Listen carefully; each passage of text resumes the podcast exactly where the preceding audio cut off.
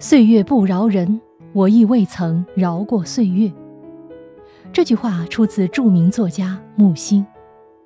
木心先生的一生曾三次被限制人身自由，在那些动荡不安、无法自我把控的岁月里，他的所有作品全部被烧毁，他的喜好全部被剥夺，身体更是惨遭摧残。在那些最无助、最失意、最绝望的日子里，是文学与艺术支撑起他继续活下去的勇气。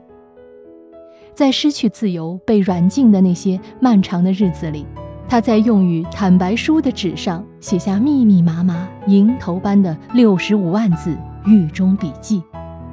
记录的全部都是文学与艺术回忆以及与大师们的漫天隔空对话。他甚至手绘钢琴的黑白琴键，无声地独自弹奏莫扎特、巴赫等大师的音乐作品。恢复自由之声以后，木心先生没有时间抱怨，而是更加深切地感受到时间的紧迫感，笔耕不辍，争分夺秒地创作，不停地将记忆中的素材以及内心的灵感赋予笔下。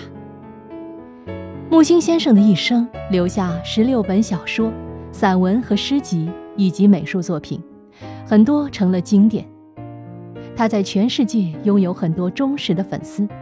他的一些作品作为唯一的中国作家，与福克纳、海明威作品编在美国大学文学史课程范本读物上。